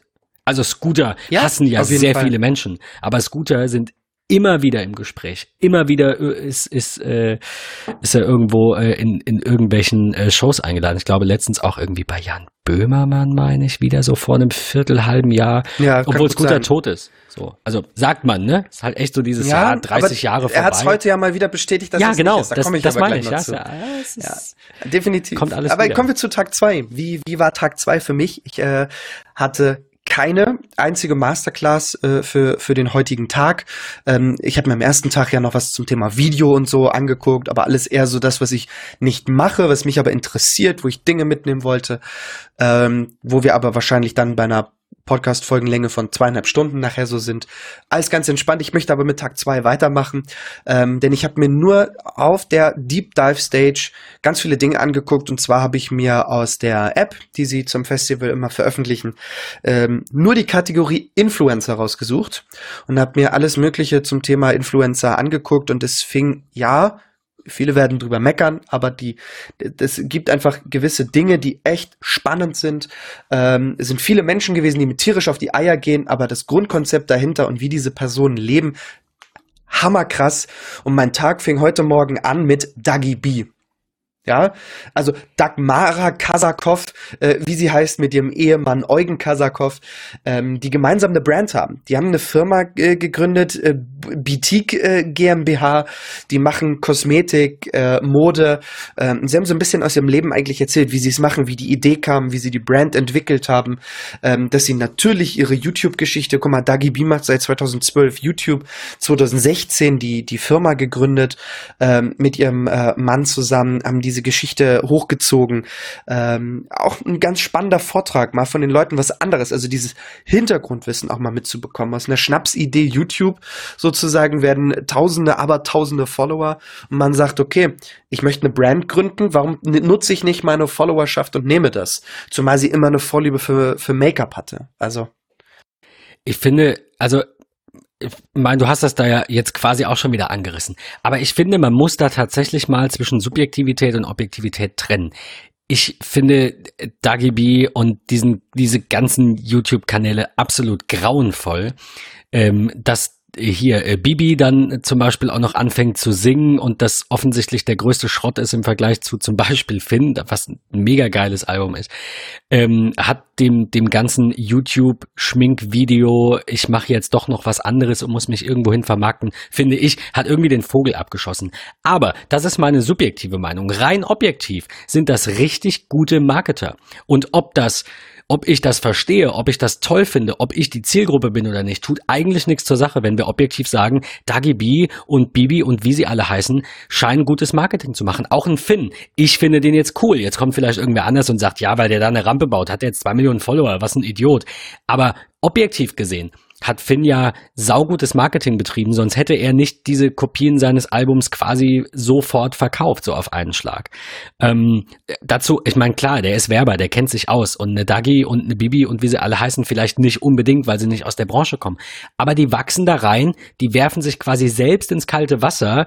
Wie gesagt, egal ob ich die mag oder nicht, Hochachtung vor dieser Leistung im Nachhinein. Zumindest dann, wenn es nicht einfach nur auf Kohle von Papi beruht, was ich jetzt bei den beiden genannten zumindest nicht wüsste, dass das so ist. Auf gar keinen Fall. Und Sonst auch mit Kohle von Papi muss man natürlich so. was, was äh, Sinnvolles reißen. Also nur weil du Geld Klar. hast, bringst du es auch zu nichts. Aber das macht es natürlich leichter. Du kannst auch schlechteres Marketing vielleicht mal verzeihen, wenn da eben noch ein bisschen Kohle dahinter steckt ja, ich teile das nicht ganz so, wie du das siehst, ist aber auch egal, kann man an anderer Stelle nochmal klären. Aber was ich einfach ganz spannend finde, und das ist so das, warum ich einfach auch diese Vorträge, wenn sie inhaltlich jetzt, wo man sagt, oh Gott, was für Speaker waren das denn? Die sind jetzt hier auf so einem großen Festival und so. Natürlich steht da halt irgendwie kein Tim Cook auf einer Kino, der halt irgendwie bam, bam, bam mit Facts irgendwie alle umhaut, so. Aber das ist halt dieses Hintergrundwissen. Und wenn man sich mal ähm, die Geschichte auch von der Dagi B äh, anguckt, die halt irgendwie angefangen hat, ich glaube, Industriekauffrau ist es gewesen, äh, hat sie ihre Ausbildung angefangen hat, gesagt, hey, ich muss das hier abbrechen, das ist nicht meins, weil mich solche Plattformen wie YouTube einfach verändern oder verändert haben. Ähm, und dann ist sie in die Marketing-Richtung gegangen äh, und hat halt was mit Marketing gemacht. Also sie ist etwas, die einfach die Ahnung hat. Ähm, okay, dann das, natürlich mal, auch noch das Wissen von ihrem Mann nicht, ne? mitgenommen, hat diese Brand dann halt irgendwie gegründet. Und das ist das, was in unserer Zeit aktuell auch so super schwierig ist. Die Leute sehen immer nur, oh ja, der hat 500.000 Follower auf Instagram. Was ein Vogel, kriegt sein Leben nicht geschissen, arbeitet, keine Ahnung, bei Aldi irgendwie im Lager, hat gar keine Ahnung davon, meint aber jetzt alle belehren zu müssen. Das ist so super spannend zu sehen an diesem Festival, ähm, wie diese Leute wirklich ihre Brands gemacht haben, wie sie mit Marketing ähm, eigentlich auch die Firmen großgezogen haben werden. Ich komme da gleich auch noch zu einem ganz expliziten Beispiel. Ähm, es ging an dem Tag oder an dem heutigen Tag ja dann auch noch weiter. Ähm, viele kleinere Vorträge ähm, aus dem Marketingbereich für Influencer. Wie wird mit Influencern umgegangen? Ähm, und ich muss mal in meine Note reinschauen weil ich dort einfach so zwei, drei Dinge äh, mir aufgeschrieben habe. Ähm, und ich möchte über O April sprechen. O April, eine Brand, ähm, die gegründet wurde von der Instagrammerin Carmen Kroll. Ähm, bekannt als Kamuschka, über 500.000 Follower auf Instagram, hat mit äh, einer Freundin, Bekanntin Julia Zwingenberg, ähm, die nur 10.000 Follower hat, aber halt Modedesignerin studiert ist, ähm, eine eigene Firma gegründet, die sich O April nennt. Und die hat es geschafft, von Veröffentlichung dieser Marke innerhalb von 24 Stunden 60.000 Follower zu bekommen. Das muss man sich mal reinziehen. Null Follower. Brand ist gerade gestartet. Innerhalb von 24 Stunden hatten sie über 60.000 Follower. Wie? Wie haben sie das Ganze geschafft? Natürlich, ganz einfach. Sie haben lange überlegt, ne? Ja, Carmen hat ihre, ihre, ihr Instagram gehabt, hat über alles Mögliche dann halt ähm, bei Insta gepostet. Ganz viel Fashion, das ist ein ganz wichtiger Bereich für sie gewesen hat jeden Tag Stories gepostet und so weiter und so fort. Die Leute waren an ihrem Leben voll und ganz dabei. Dann postete sie, und das hat sie in ihrem Vortrag auch ganz süß gemacht, also sie hat wirklich diese alten Stories rausgeholt und hat die in die in diese ne, Präsentation mit eingebaut. Sie hat so ein Fernseh-Krisselbildchen eingebaut mit äh, so einem ganz kurzen äh, Einflash mit heute 20 Uhr. So, und alle so, was? Hä, wie heute 20 Uhr, von ihr kam halt irgendwie gar nichts und bla. Dann kam zwischendurch noch irgendwie so ein Video mit, äh, ja, das ist so ganz wichtig für mich und heute Abend 20 Uhr möchte ich euch aber was zeigen und bla und blub. Und dann ist bam, diese Brand gestartet. Um 20 Uhr, äh, ich glaube, ich, ich hab's nicht genau im Kopf, kann sein 17. Februar 2017 oder so. Irgendwie so ganz grob ist es gewesen. Ähm, hat dann diese Brand rausgebracht hat natürlich ganz viel da, darüber äh, bei Instagram gepostet, in ihren Stories beispielsweise mit, hey, ja, ich bin wieder da auf Instagram und so und hat ein Shirt von ihrer eigenen Firma Oh April an, ähm, was sie mit ihrer Freundin zusammen designt hat und äh, haben das dann halt auch direkt auf Instagram angeboten. Die Seite war da, der Online-Shop war da, E-Commerce, alles war irgendwie vorbereitet und fertig. Es gab diesen Tag X, wo es dann halt losgehen sollte. Und ähm, ja, sie hat sich natürlich vorher angeguckt, okay, wie ist so meine Followerschaft? 78 Prozent ihrer ganzen Follower sind weiblich. Ähm, oh April ist ein Modelabel nur für Frauen. Sie hat äh, von diesen 60.000 Followern am ersten Tag sind irgendwie 98 Prozent Frauen. Ähm, also echt total krass. Aber, aber ich muss noch mal kurz reingrätschen. Also sie selbst hatte jetzt quasi nur 10.000 Follower. Nein, sie hat 500.000 Follower. Sie hatte 500.000. Ja, sie hatte 500.000 Follower und die Designerin dieser Klamotten, die, die, die hatte 10.000. 10 genau, mit der hat sie ja zusammen die Firma gegründet. Also sie ist sozusagen die Marketing, Instagram, Influencerin, die das Ding von jetzt auf gleich groß machen wollte. Und die Julia, ihre Freundin, die irgendwie halt ja auch auf Instagram halt da ist, so, hat halt gesagt, okay, ich bin die Modedesignerin, lass uns das zusammen machen. Und dann haben sie halt diese Brand gegründet. Ich habe jetzt nicht wirklich einen Vergleich, aber ich muss jetzt erstmal, ich will jetzt auch nicht hier der, der Naysayer sein, aber ich finde, wenn du 500.000 Follower hast und erreichst davon runde 10 Prozent, die dann sich was angucken, äh, beziehungsweise natürlich das auch liken und nicht nur einmal drauf gucken, finde ich klingt, also ich will jetzt, will nicht sagen, das ist wenig, aber ich will nur sagen, das überrascht mich jetzt nicht besonders. Wenn ich jetzt 100 Kunden habe, die Newsletter kriegen und 10 davon klicken auf einen Link auf eine neue Webseite und melden sich vielleicht für mein neues Produkt an, finde ich, klingt jetzt, ne, also vielleicht habe ich es falsch verstanden. Ist schon eine gigantische Hausnummer. Also das ist schon okay. krass. Wenn du wirklich 500.000 Follower hast und du hast dann auf einmal eine, eine Marke kreiert, die innerhalb von 24 Stunden Ja gut, innerhalb Stunden von 24 Stunden ist natürlich Leuten schon bekannt schon, ist. Ja. Das ist extrem krass. So, also du kannst auch morgen eine Firma gründen, äh, keine Ahnung, machst in deiner Stadt irgendwo Werbung und das sind vielleicht 50 Leute, die dann am ersten Tag deine Firma kennengelernt haben und die schaffen halt 60.000 Leute. Die waren am ersten Tag sofort sold out. Es war alles irgendwie weg, was sie kreiert hatten. Ähm, dann ging es halt aber auch noch weiter. Ne? Sie haben überlegt, einen Pop-up-Store zu machen für vier Wochen lang. Ähm, die, die Quatsch andersrum. Sie haben, als sie veröffentlicht haben, ihre, ihr Brand rausgebracht haben. Zwei Wochen später war die Berliner Fashion Week.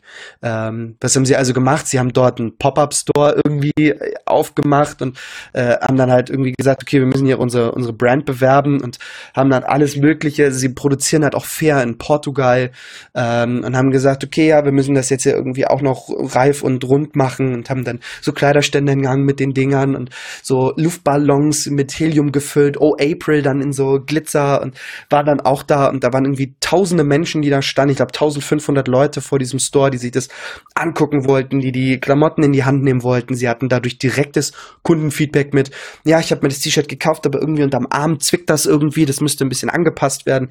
Sie hatten also wirklich diesen direkten Kundenkontakt, dieses Feedback, also dieses ganze drumherum, dieses Marke gründen, äh, marketingtechnisch nach oben pushen, äh, ist echt krass. Also es ist echt genial, was die, was die so schaffen. Ich will mich aber gar nicht nur an diesem einen kurzen 25-Minuten-Vortrag langhangeln, ähm, sondern ich will noch weiter erzählen, was heute so ging. Was mich sehr beeindruckt hat, ist äh, eine Hamburger Firma, die sich Stadtsalat nennt.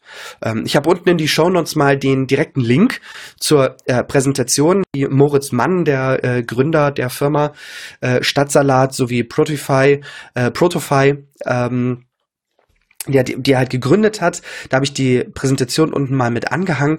Und der hat erzählt, wie erfolgreiches Influencer-Marketing mit kleinem Budget eigentlich funktioniert. Die Hyper-Local- und Mikro-Strategie äh, hat er das Ganze genannt. Und ich gehe bei mir jetzt mal direkt in die Präsentation rein um so ein kleines bisschen äh, da, darüber zu berichten. Und er hat so Beispiele gebracht mit, äh, schaut mal, hier sind so zwei Insta-Posts, die sind voll aus dem Leben gerissen. Das, was ist das bitteschön? Das ist überhaupt nicht personifiziert, inhaltlich, das ist alles Kacke.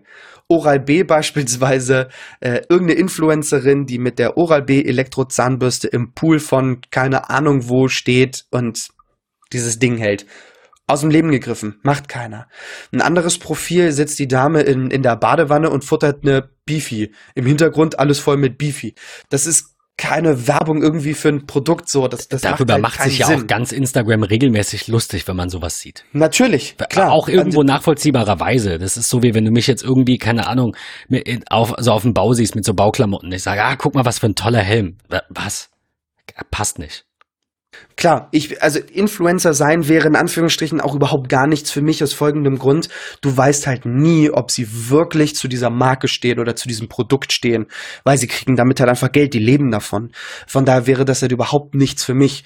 Ich möchte, wenn ich über etwas spreche, äh, dann spreche ich darüber, weil ich davon überzeugt bin, weil ich das mag, weil ich das nutze, weil ich äh, Erfahrungen gesammelt habe und so weiter und so fort. Ähm, ich würde halt niemals irgendwo in Thailand in meinem Airbnb bezahlt von Oral B äh, mit einer Zahnbürste in den Pool steigen und irgendwie sagen, oh, wie schön ist das denn? Voll das geile Produkt, Leute, das braucht ihr. So nach dem Motto. PTF. Nein, gar nicht. Ähm, aber da geht's auch so ein bisschen drum, wie hat Stadtsalat das eigentlich geschafft, mit Influencern zusammenzuarbeiten? Wie machen sie das? Ähm, und er sagt, das ist, dass die Zusammenarbeit mit Influencern eigentlich das wichtigste Marketing-Tool für Stadtsalat ist. Was macht diese Firma? Äh, sie liefert dir Bowls und Salate ähm, mit dem Fahrrad innerhalb von 30 Minuten in Hamburg ins Büro oder nach Hause. So, kannst also sagen, okay, ich habe eine halbe Stunde Mittagspause oder eine Dreiviertelstunde, ich habe heute Bock auf die und die Bowl. Ähm, das ist alles sau gute Qualität von den Lebensmitteln her. Es ist in recycelbarer Verpackung. Es wird ähm, CO2-arm sozusagen per Fahrrad zu dir nach Hause gebracht. Also schon echt eine ziemlich geile Sache. Ähm, und die haben sie halt so ein bisschen erzählt, wie sie das eigentlich machen. Was bringt einem als Insight denn ähm, Influencer sozusagen? Jeder Dritte kauft Produkte aufgrund von Influencer-Empfehlungen. Das ist halt schon echt krass. Äh, so als Beispiel, finde ich immer ganz süß, dann sitzt du in so einem Publikum und der sagt halt, okay, ihr selber seid das vielleicht nicht, aber der links oder rechts von euch. So, das, das bringt einem dann erstmal vor Augen irgendwie, wie, wie krass das ist. So. Ich, ich wollte dich jetzt auch gerade fragen, wenn du sagst, für dich wäre der Job quasi auf der anderen Seite nix und du, du kannst halt auch nicht wissen, ob jemand wirklich dahinter steht. Lässt du dich dennoch be bewusst, also ist dir bewusst, dass du dich dennoch davon beeinflussen lässt oder, oder, oder sagst du, nee, dir ist bewusst, dass das nicht so ist? Weil unbewusst kannst du nicht messen, weißt du nicht, aber hast du, hast du vom Bewusstsein her so ein, so ein Gefühl dafür, ob dich das trotzdem manchmal beeinflusst, so ein, so ein Influencer auf Instagram oder auf YouTube irgendwie solche Videos? Oder, oder lässt sich das auch kalt auf der Käuferseite quasi? Ich erinnere mich an ein Produkt, ich sag mal so aus dem letzten Jahr, den letzten 365 Tagen, wo ich gesagt habe, das habe ich gekauft, weil ich habe das mal irgendwo gesehen und im Nachhinein auch noch zwei, drei Mal von jemandem anderen. Da haben wir in der vorletzten Folge drüber gesprochen, in unserer Apple Watch Folge, die 720 Degree äh, Flasche, ah, äh, ja, die ja, ich mir gekauft habe über mhm. Amazon, die marketingtechnisch null vertreten ist. Also ich habe die nicht bei Instagram gesehen, äh, also irgendwie als Sponsored Ad oder von irgendeinem Influencer. Ähm, auch auf Amazon oder so habe ich sie jetzt nicht irgendwie als allererstes gesehen, sondern irgendwie an dritter Stelle oder so. Ähm, aber ein Bekannter von mir, der super viel Sport macht, der auch mit einer Sportnahrungsmarke zusammenarbeitet, äh, hatte die mal irgendwie bei sich auf einem Post unten auf dem Fußboden stehen. So, war überhaupt nicht das Ziel. Habe ich aber gesehen. Ich dachte so, okay, ja, Trinkflasche. Dann ging es aber bei mir darum, okay, viel mit dem Rad unterwegs, Trinkflasche, ich habe so einen Halter am, am äh, Fahrradrahmen, äh, was packe ich denn da irgendwie rein? Drehverschluss ist kacke, muss irgendwie schnell gehen und bla.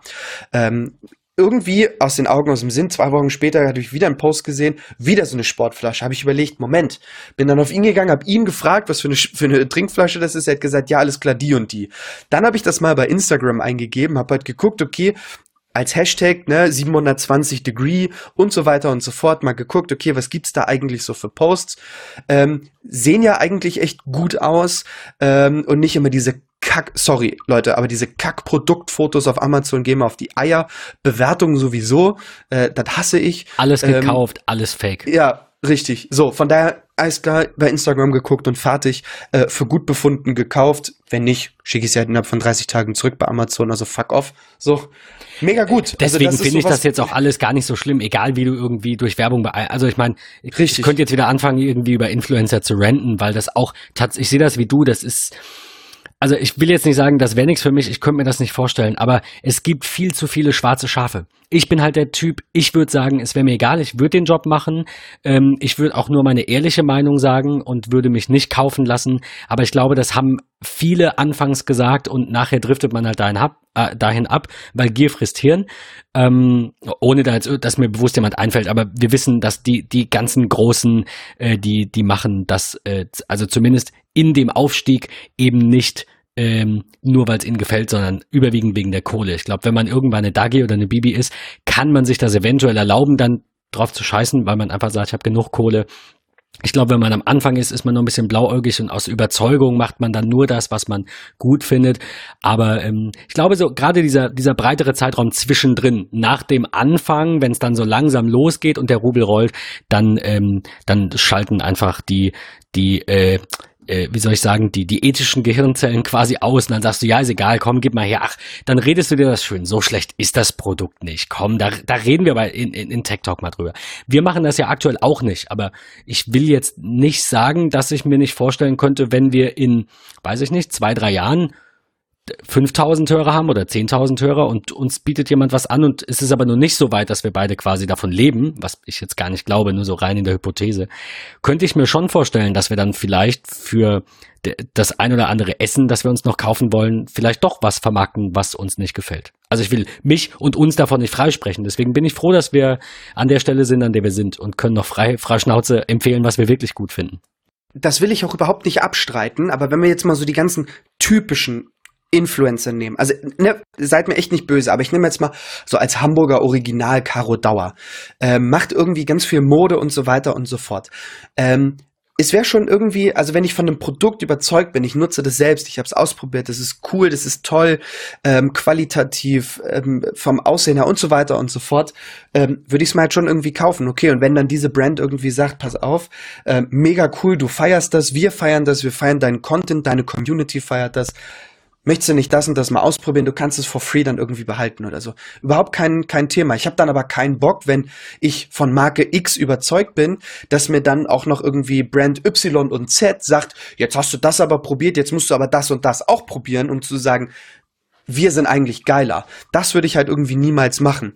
Und wo es in dem äh, Vortrag von Moritz ging, sind beispielsweise auch Mikro-Influencer. Es gibt halt so diese offensichtlichen Influencer wie, also ich trage nur Handtaschen von Louis Vuitton oder ich schmink mich nur mit keine Ahnung was, ich habe da keine Ahnung von, will ich auch gar nicht.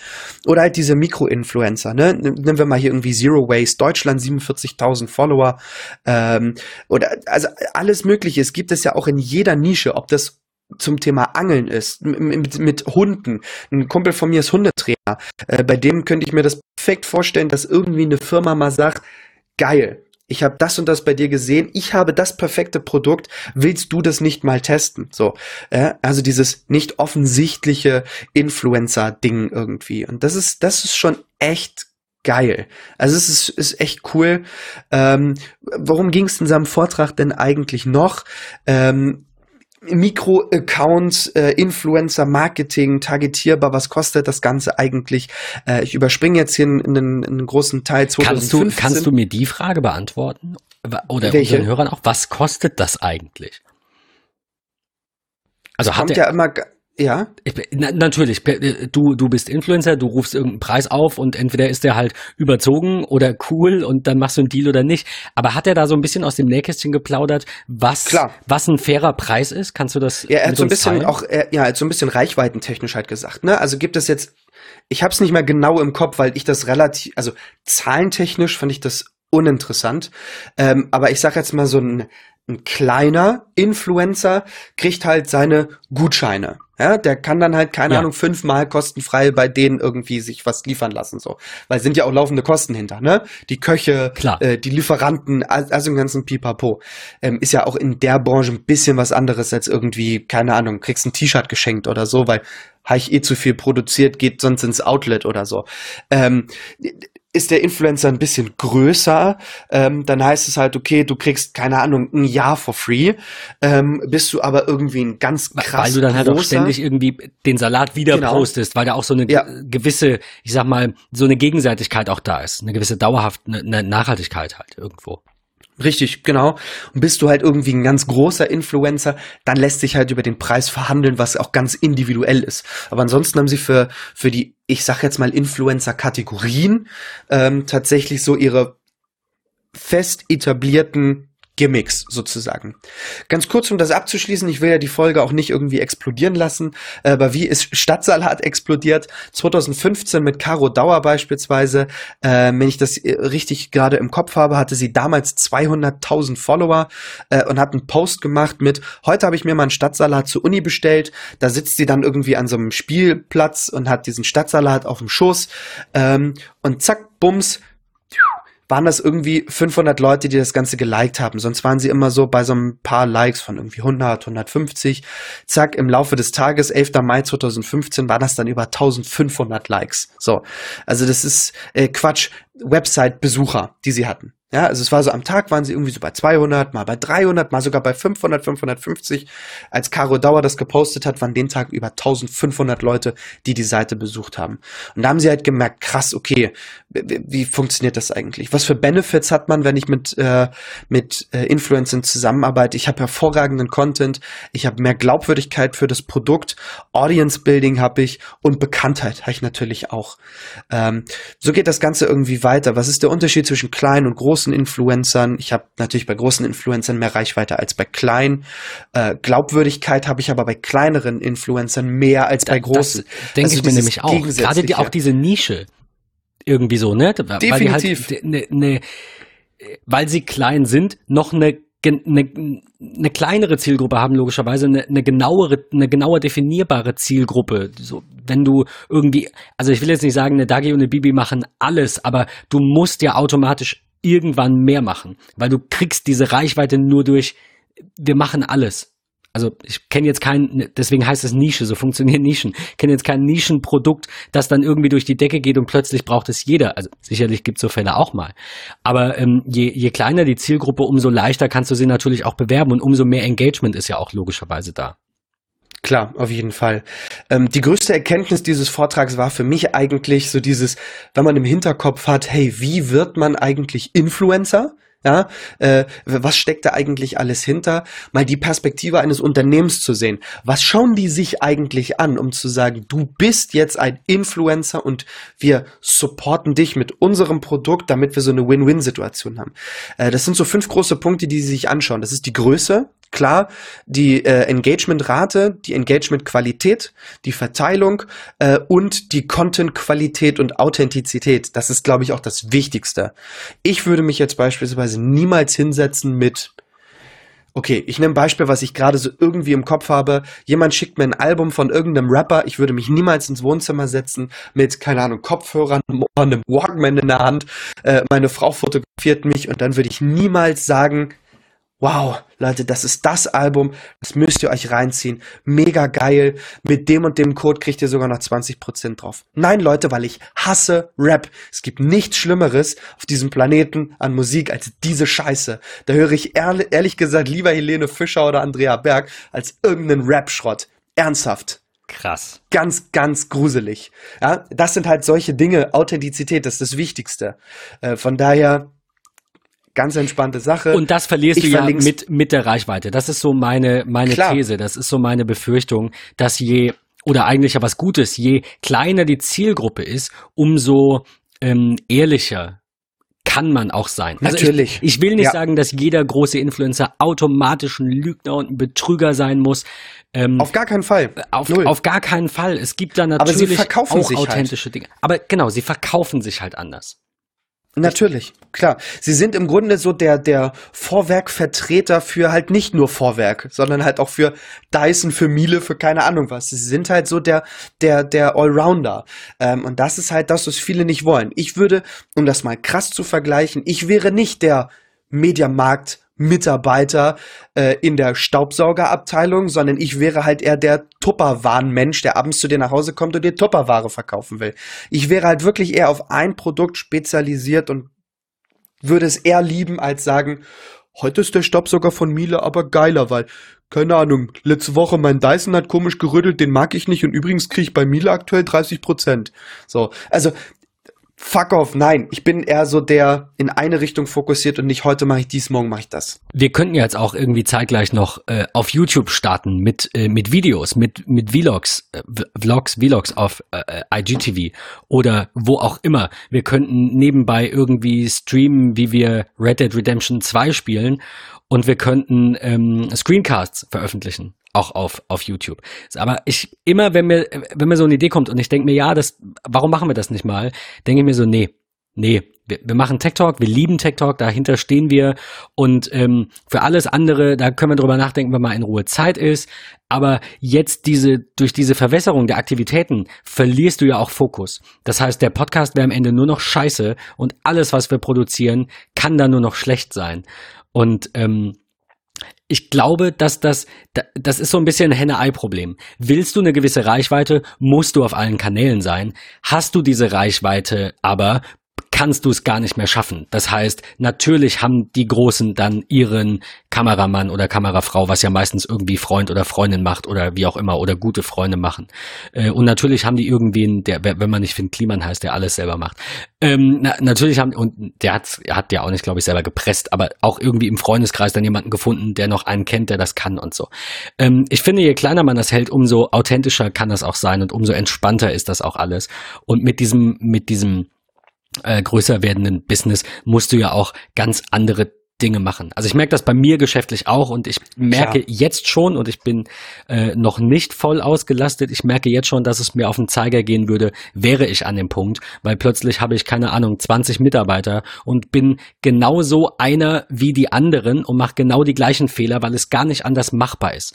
Deswegen bin ich absolut für ja. lieber ein bisschen kleiner bleiben, lieber ein bisschen äh, entspannter arbeiten und authentischer und zielgerichteter arbeiten. Ich komme jetzt schon mal zu meinem Fazit, was ich so mitgenommen habe für mich. Ähm, ich bin ein Mensch, der gerne viele Dinge machen wollen würde, der auch, also ich bin nicht so derjenige, der irgendwie bis zur Rente äh, ein, den, in der gleichen Firma bleiben wird und fertig. So, äh, das glaube ich heute nicht, dass ich das bin, sondern ich lebe halt heute und wenn morgen was anderes ist, morgen was anderes. Da bin ich eher so der Typ für. Und meine Erkenntnis über die letzten zwei Tage war, ich wäre gerne ein Finn Kliman, einer, der heute das macht, wo er Bock drauf hat, dass irgendwie, also Dinge ausprobiert, 20 Stück, 18 davon scheitern, zwei sind aber derbe geil.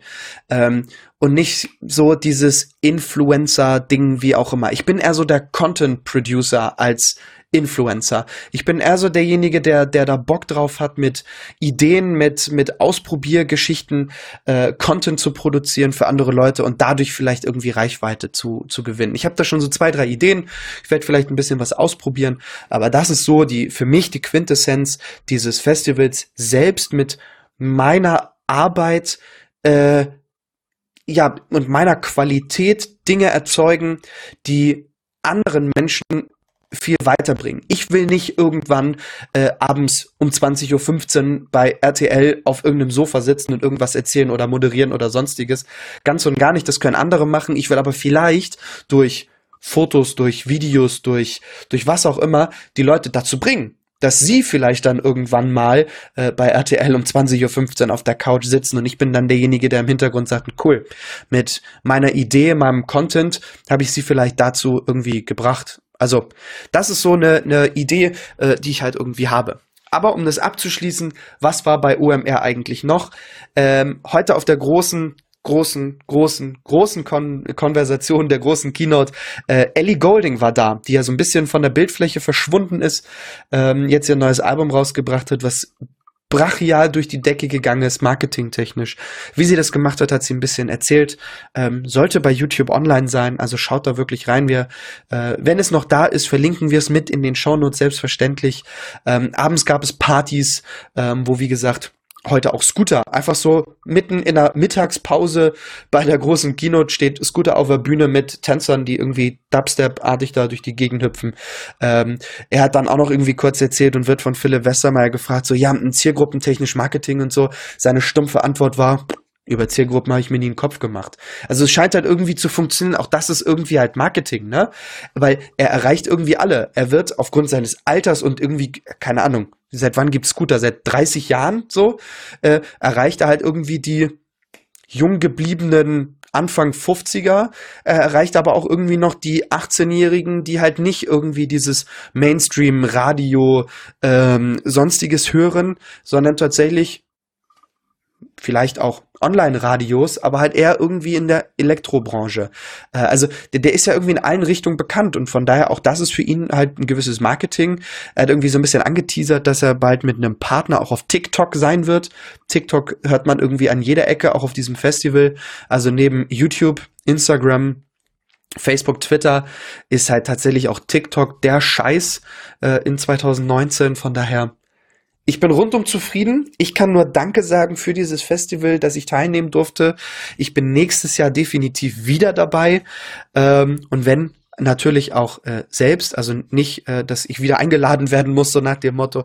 Nächstes Jahr 12. und 13. Mai äh, steht auch schon fest, natürlich wieder Hamburger Messe. Ich werde da sein. Ähm, ich werde es mir angucken. Ich werde wieder berichten und äh, ich kann jetzt schon mal anteasern, was meine Idee als Content Producer ist.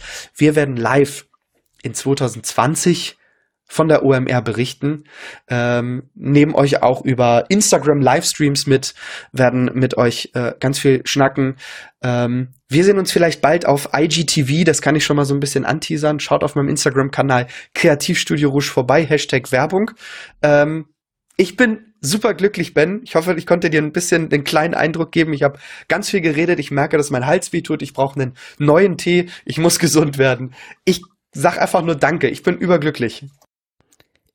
Äh, mit, mit wir werden berichten, meinst du, meinst du äh, Tech Talk Live irgendwie? Selbstverständlich, Tech Talk ich finde, also ich, äh, auch, auch wenn das jetzt so ein bisschen rüberkam, als fände ich das irgendwie alles doof, ich finde, äh, nur weil ich persönlich mich dem nicht so hingebe, also ich bin so ein, so ein bisschen, so ein bisschen, ähm, möchte ich mir Gedanken darüber machen, ob äh, Kapitalismus, Kommerzialisierung, diese ganze Werbescheiße, dieser ganze Apparat, in dem wir leben, dass wir immer mehr brauchen und wie toll alles ist und so, möchte ich mich, mich damit kritischer auseinandersetzen. Deswegen kommt das vielleicht so rüber, als würde mich das alles nicht interessieren. Aber mich interessiert das sehr, sehr sehr, äh, wie ihr hoffentlich gemerkt habt an den zwei, drei äh, äh Einwürfen, die ich hatte, ähm, wie das funktioniert. Also ich, ich trenne da eben zwischen dem, was, was äh, mich ausmacht und was ich persönlich davon für mich mitnehme und ob ich da vielleicht was ändere und ob ich das gut finde. Aber nur weil ich was schlecht finde, doof finde, äh, keine Ahnung, weil ich Helene Fischer nicht mag, würde mich aber trotzdem zum Beispiel interessieren, warum es Menschen gibt, die Helene Fischer eher mögen als Rap. So, also nur weil das Thema nicht mein Thema ist, muss ich mich ja trotzdem damit auseinandersetzen, um ein gut informierter Mensch zu sein. Und äh, von daher ja, absolut. Also ich wäre wär gerne nächstes Jahr auch dabei. Ähm, Schade, dass das in Hamburg ist, muss ich natürlich sagen, weil äh, mir wäre irgendwie Mitte Deutschlands lieber. Ich meine, ich mag Hamburg sehr, aber ich finde sowas immer schade. Du hast doch einfach nur Festivals Angst vom Norden. Na, nee, überhaupt nicht. Ich liebe Hamburg, aber mein Problem ist halt echt, wenn du halt irgendwie so aus der Ecke kommst, ist halt die einzige Großstadt Frankfurt und da findet irgendwie nichts statt. Alle Großstädte, in denen irgendwas Geiles stattfindet, außer Köln. Ich meine, Köln ist quasi ein Katzensprung, aber Hamburg doppelt so weit, Berlin ewig weit weg, München ewig weit weg. Ich habe halt einfach Pech hier mit der Lage, was diese ganzen Festivals und diese ganzen Events angeht. Aber vielleicht kriegen wir das ja mit unseren Followern hin, für nächstes Jahr zumindest für eine Nacht ein irgendein Hotelzimmer zu bekommen. Äh, und dann kommst du einfach hoch, bleibst über Nacht. Wir nehmen abends an der Aftershow-Party, äh, nehmen wir teil. Wir werden ganz viel nebenbei irgendwie kreieren, die Leute mitnehmen. Livestream. Tech Talk Folge ganz 150 oder so. Mal gucken. Irgendwie so. Das könnte, das könnte sogar hinkommen, dass das Nee, das, das kommt nicht ganz. Ah, ist nicht ganz ich, die, ist nicht ganz die hundertste nee. Folge. Wir sind jetzt bei, doch könnte, pass auf, könnte hinkommen. Wir sind jetzt in Staffel 2 bei irgendwas um die Folge 30, wenn ich mich nicht irre. Könnte jetzt die 28, 29? Genau, bei so. wöchentlich und im Jahr 52 bei Wochen wöchentlich wir also und rein rechnerisch. Jahr und bei erste Staffel hat 30 Folgen, sind wir jetzt bei 60 Folgen. Wir machen noch mal ein bisschen Pause. Es könnte die hundertste ah. sein. Wir timen das so. Wir machen dann ah. komischerweise doch noch eine Winterpause und dann noch eine Halloween-Pause. Kriegen wir. Ja. Hin. Und dann irgendwie, keine Ahnung, sechs Stunden Podcast oder so. Bitte nicht. Sehr gut. Nein, in Quatsch. diesem Sinne. Äh, vielen äh, Dank. Ja, vielen Dank dir äh, fürs, fürs Zuhören, dass ich dich dicht labern durfte. Ist vollkommen ähm, in Ordnung. Es wird auch wieder andere Zeiten geben, in denen du nicht ach, zu Wort kommst. Das passt schon. Nein, ich, wie gesagt, ich, äh, ich hätte Wir hören uns dann in der nächsten Folge, wenn ich nichts zu reden habe. Genau. Äh, wie immer nochmal zum Ende irgendwie äh, der Hinweis auf MetaMost und dank Kevin, der gesagt hat, er hat das ein paar Mal gehört und wusste nicht, was es ist, erwähne ich das jetzt nochmal explizit. Das ist quasi Slack für Arme. Ähm, ich bin echt ein Freund von Open Source und Self-Hosted, weil dann kontrolliere ich das und nicht irgendwelche äh, Ami oder woher auch immer Unternehmen. Ähm, äh, Met, unser MetaMost ist quasi ein Slack. Da haben wir mehrere Channels, aktuell drei Stück. Wir haben allgemein, wir haben einen zum Podcast, wo wir über neue Folgen sprechen, über alte Folgen sprechen, über Ideen sprechen, die ihr habt für neue Folgen äh, und wie ihr unsere Ideen so findet. Und wir haben einen Channel über Keynotes, wo wir jetzt aktuell quasi vor ein paar Tagen die Diskussion über die bald kommende WWDC eröffnet haben. Ähm, meldet euch an, schreibt mit uns immer ganz spannende Dialoge und Diskussionen. Ähm, ja, mittlerweile, ich glaube, fast 25 äh, Stammhörer und Hörerinnen sozusagen, die wir dafür begeistern konnten. Ähm, iTunes-Bewertung wie immer nicht vergessen. Haben wir auch eigentlich, also in der letzten Folge hast du es gesagt, aber vorher auch schon echt lange nicht mehr erwähnt. Ähm, ja, und in diesem Sinne würde ich sagen, danke Patrick für zwei Tage in nicht mal anderthalb Stunden quasi. Definitiv. Wer das Ganze auch noch mal so ein bisschen bildlich sehen möchte, schaut gerne auf meinem Instagram-Kanal. Dort ist ein eigener Highlight-Spot, wo ihr draufklicken könnt, OMR19. Da werdet ihr ein bisschen was finden. Und auch der ein oder andere Post ist dabei, um mal so ein bisschen Gefühl dafür zu bekommen, dass eigentlich jede Standardbühne eines Konzertes ein Scheiß gegen die Bühnen des OMR in Hamburg sind. Also äh, schaut gerne rein, lasst euch so ein bisschen bildlich inspirieren. Äh, tschüss, bis zum nächsten Mal. Bis dann, ciao.